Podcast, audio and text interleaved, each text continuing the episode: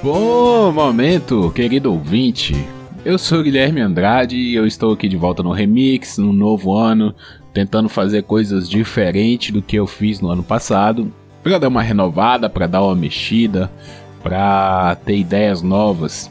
Hoje eu vou falar sobre conveniência, tá até no título aí, que é uma palavra muito interessante. Muitas coisas aconteceram na minha vida essa semana que eu estou gravando que esse tema veio né, à tona, esse, esse, tema chegou a mim de certa forma, discussões, coisas que eu vi na televisão, na internet, né? Assim, é um tema bem recorrente porque conveniência é uma coisa que faz parte da nossa vida. É aquilo que atende o nosso gosto, as nossas necessidades, são coisas, lugares que fazem o nosso gosto né? Facilita pra gente, torna as coisas fáceis.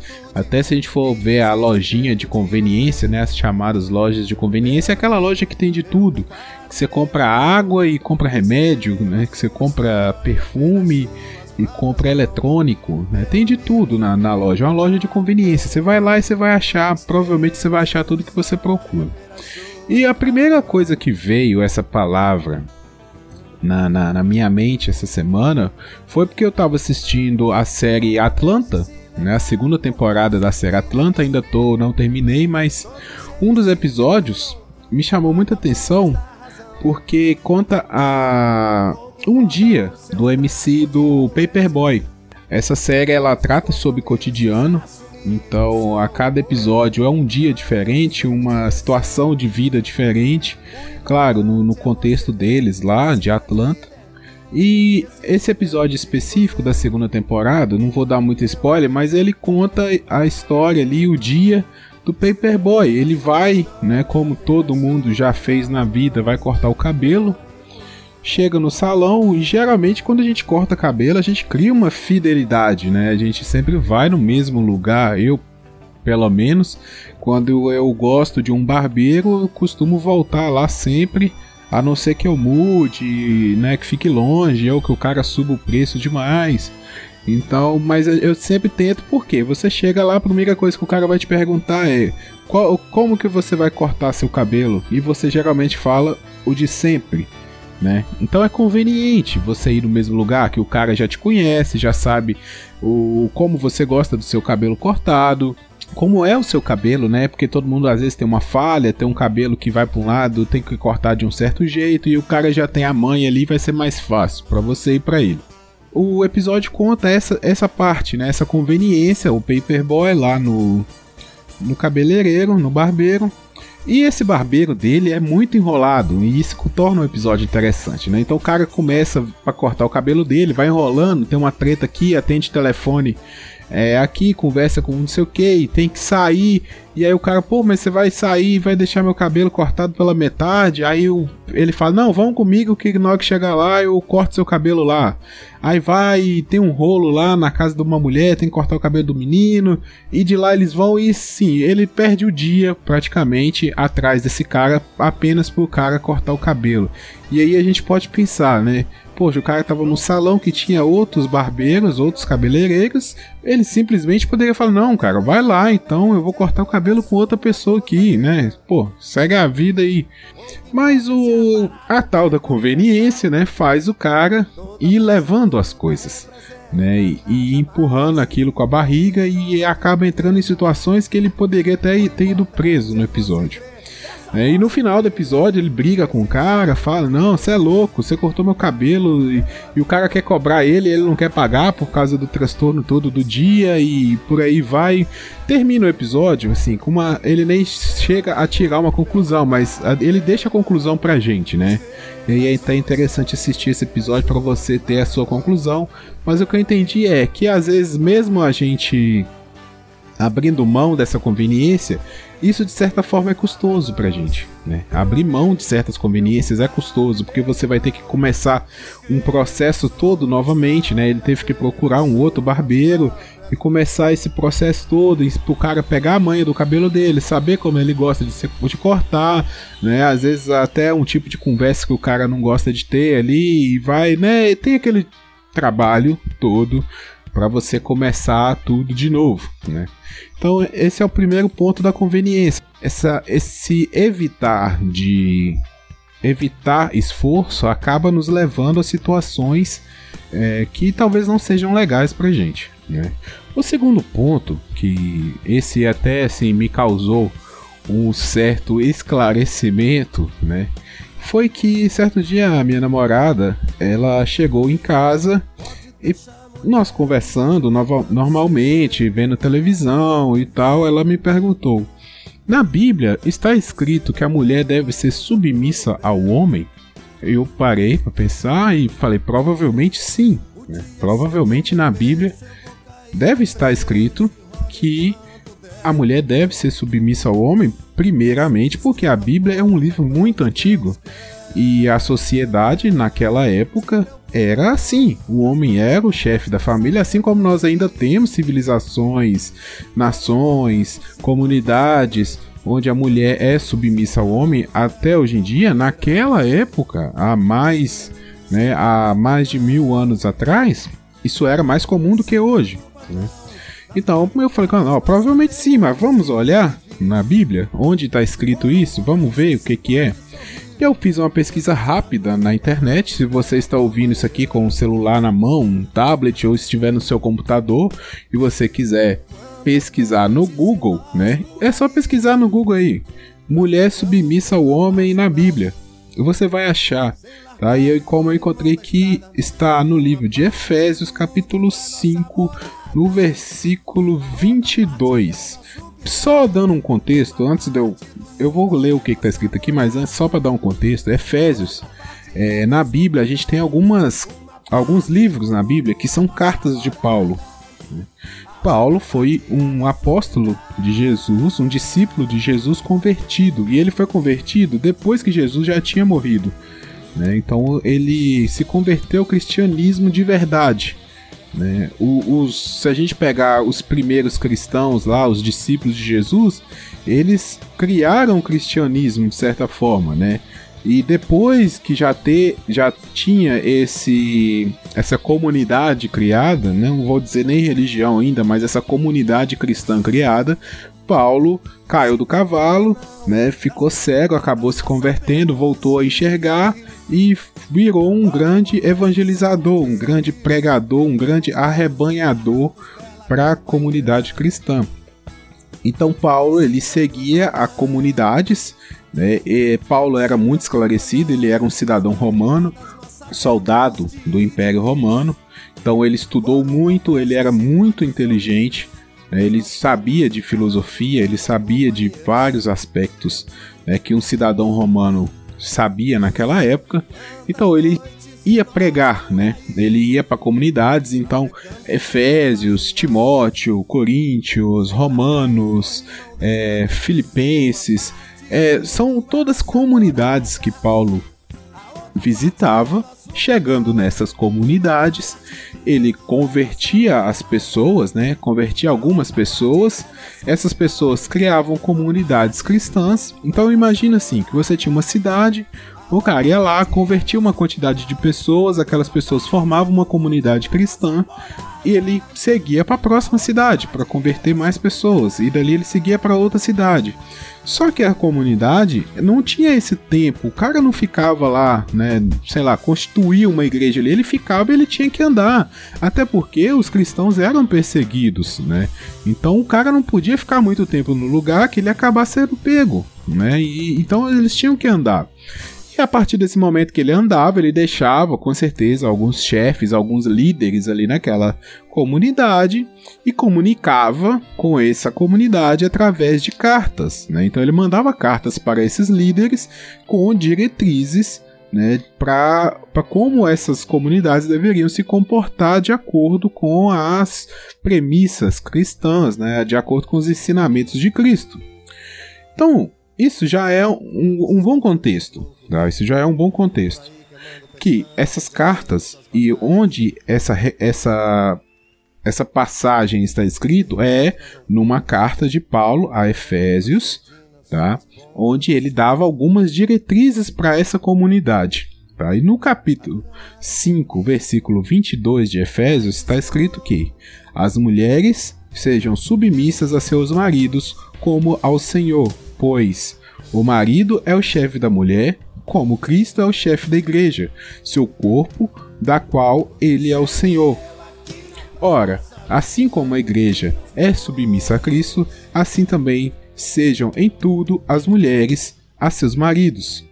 Ponto. Nós vamos do versículo 22 ao versículo 24 do capítulo 5 de Efésios. É dito isso, tá? Vai, dependendo da Bíblia que você for procurar, vai estar escrito diferente porque existem traduções diferentes, tá bom?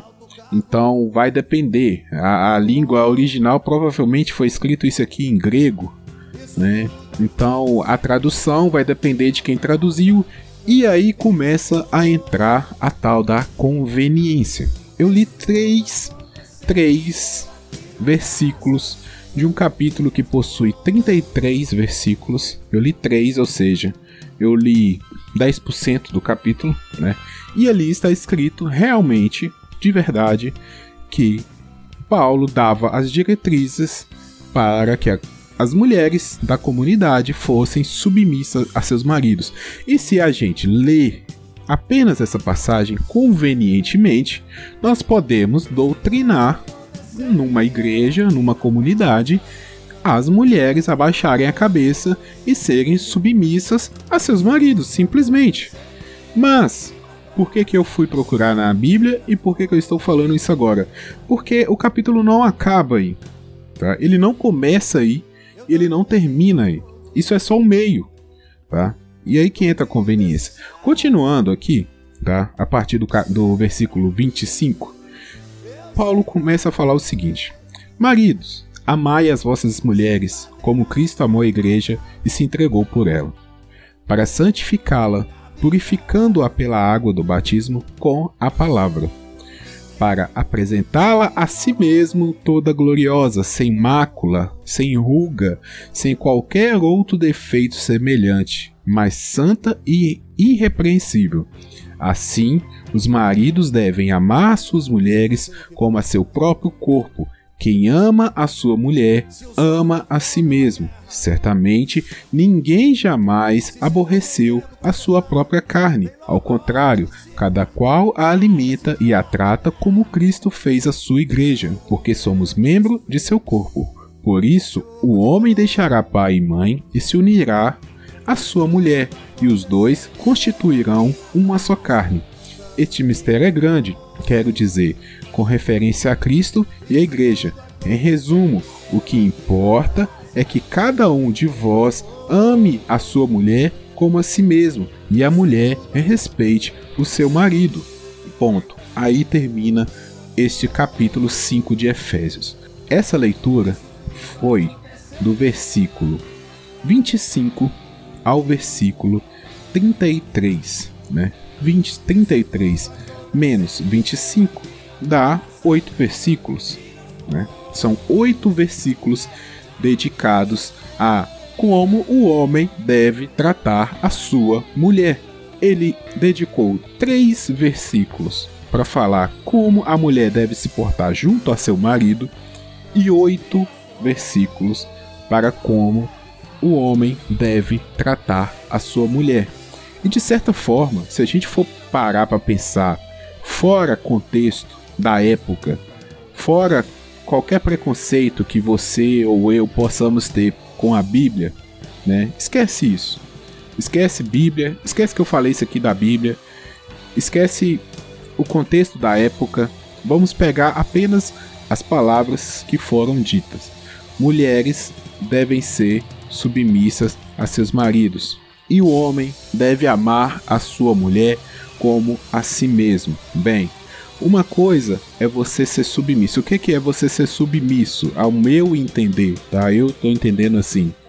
É uma pessoa que reporta a outra, que conversa com a outra, que quando vai tomar uma atitude, conversa com a outra antes, pede opinião, pergunta se tá certo ou se tá errado, se deve ou não deve fazer. eu já fui filho, né? Eu era submisso ao meu pai quando eu morava na casa dele, né? Então tudo que eu ia fazer, eu pedia permissão a ele, eu perguntava se aquilo estava certo. Isso é ser submisso, ok. Outra coisa é a pessoa ser humilhada pela outra. Né? O que é ser humilhada? E humilhação é diferente de submissão. A pessoa ser humilhada é ela ser rebaixada, é ela ser tratada como um, um animal, como um ser sem importância nenhuma, né? como um objeto descartável. Isso é você ser humilhado, isso é você humilhar. E após essa parte da submissão que é dita, o que é dita é o que? Homem, trate a sua mulher como você gostaria de ser tratado. Então, se o cara gosta de ser tratado bem, se ele gosta de chegar em casa e ter a comida dele bem feita, que isso seria, vamos colocar na cabeça desse pessoal que que pensa que a mulher tem que ser submissa, eles falam que ah, a mulher então tem que ficar em casa para servir o homem. Mas se o homem gosta de uma mulher que vai ficar em casa para servir ele, ele deve servir a sua esposa também, porque ele, ele deve ser, ele deve tratar ela como ele gostaria de ser tratado. Então, se a mulher faz alguma coisa para o marido, o marido deve fazer também alguma coisa para agradar a sua esposa. A esposa não é um objeto, não é um escravo, não é alguém que está ali só para servir o outro. É, a mulher é um igual ao homem. Voltando agora com o contexto da época.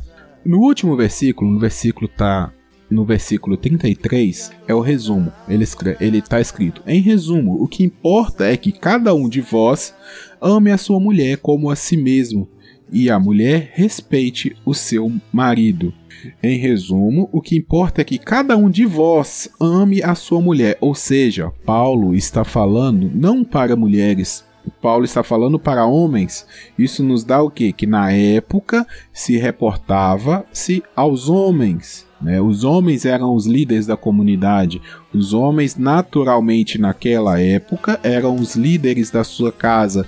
Então, nada mais natural para o contexto da época do que a mulher ser submissa ao chefe da sua casa. Como eu disse, uma época eu já fui submisso ao meu pai, porque ele era o chefe da minha casa e eu era apenas uma criança, um adolescente que morava ali, que ele comprava comida, que ele pagava as contas, que ele comprava minha roupa, que ele pagava minha escola. Então tudo que eu tinha devia a ele, ao meu pai e à minha mãe. Eu devia obediência, eu, eu era submisso. Nesse caso, voltando ao contexto da época, é isso. O homem, como líder da sua casa, a mulher deve ser submissa a ele, deve estar a par dele, junto com ele. A mulher não deveria sim, ser independente ao homem. Mas esse último versículo ele é muito interessante, porque ele fala isso. O que importa, na verdade, é que vocês se respeitem, né? Que vocês um respeite o outro, né? Que a mulher respeite seu marido e que o marido respeite a sua mulher e que ambos se amem, né? É, é esse o contexto, né? É, é, esse é o recado que deveria ser dado. Mas a questão da conveniência é o que eu falei. A pessoa, ela vai ler o que? Ela vai ler o que a convém, o que é interessante para ela, o que é confortável para ela. Né? Então, se um homem machista, líder de uma comunidade, ele quer que a sua mulher e a mulher dos demais companheiros dele sejam submissas, ele vai pegar Efésios capítulo 5, versículo 22 ao 25 e vai vai esfregar na frente da igreja, vai imprimir num cartaz e vai falar: "Tá escrito na Bíblia que a mulher deve ser submissa ao homem". Está escrito na Bíblia, mas o cara convenientemente não terminou de ler o capítulo e nem leu antes. Porque antes, nesse mesmo capítulo 5, e aí é o que eu achei mais interessante desse texto, a partir do versículo 4 está escrito o seguinte: Nada de obscenidades, de conversas tolas ou levianas, porque tais coisas não convêm. Em vez disso, ação de graça, porque sabei o bem, nenhum dissoluto ou impuro ou avarento, verdadeiros idólatras, terá herança no reino de Cristo e de Deus e ninguém vos seduza com vãos discursos. Estes são pecados que atraem a ira de Deus sobre os rebeldes. Não vos comprometeis com eles, outrora ereis trevas, mas agora sois luz no Senhor.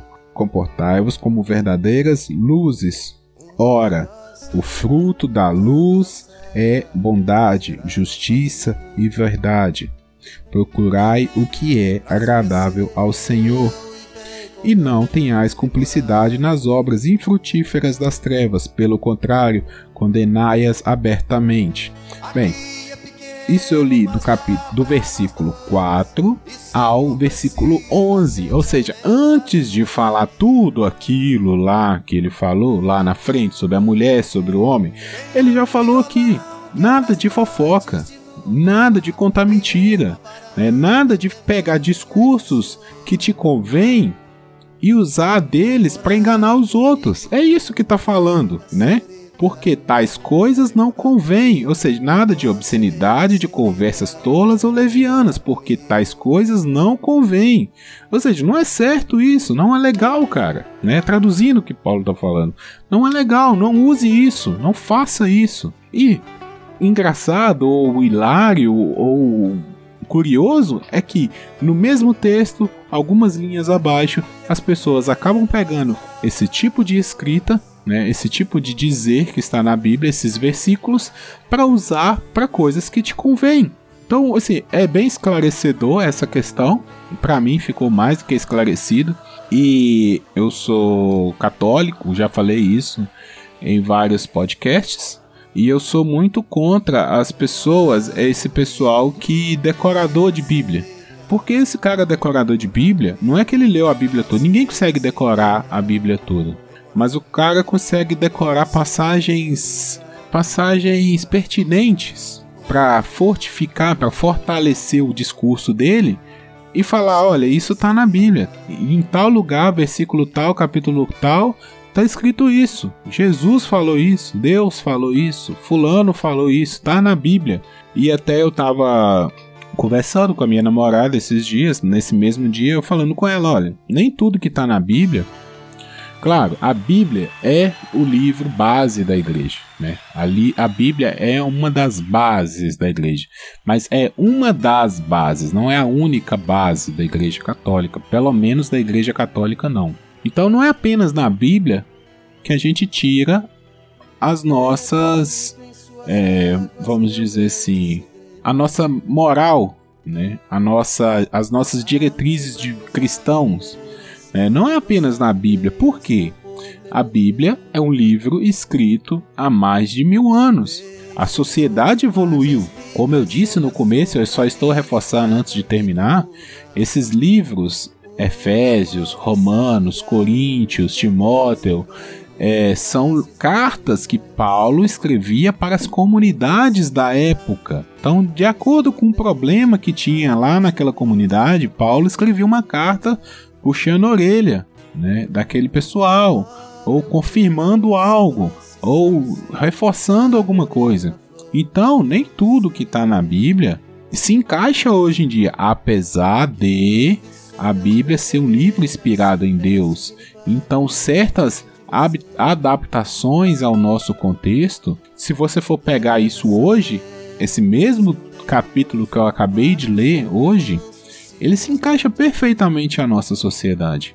Numa sociedade que nós estamos tendo, onde a luta pelo feminismo, a luta pela igualdade da mulher junto ao homem, tem sido tão discutido, um texto onde fala que o homem deve amar a sua mulher, a mulher com que ele se casou, como ele ama a si mesmo, isso é um texto super atual. Isso serve de parâmetro, isso serve de conselho para muitos homens hoje em dia que se esquecem disso, de tratar a sua mulher, de tratar a sua companheira, de tratar a sua esposa, sua namorada, sua irmã, sua mãe como ele gostaria de ser tratado. Esse é o preceito do cristianismo: tratar ao próximo como você gostaria de ser tratado. Amar ao próximo, amar ao seu irmão como você gostaria de ser tratado. Então, mesmo sendo um texto escrito há mais de mil anos, num contexto diferente, então nós temos que pegar esse contexto, entender esse contexto, entender por que, que esse texto foi escrito e trazer isso para a nossa realidade. Não é que a Bíblia é falha, mas ela deve ser interpretada. E como foi dito nesse próprio texto, nós não podemos ser tolos, nós não podemos ser coniventes, não podemos abaixar a cabeça só porque uma pessoa falou que tal coisa está na Bíblia. Não é assim, camarada.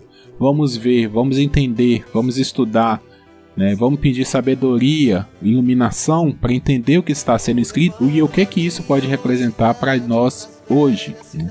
Então, assim, gostaria de encerrar essa ideia, né? Não sei se você que está ouvindo até agora é católico, é cristão, eu não sei por que, você está ouvindo isso agora, mas eu acho que essa ideia não, não cabe não necessariamente a quem é cristão, a quem segue a Deus. Eu acho que cabe a qualquer pessoa. A gente não deve ser conveniente.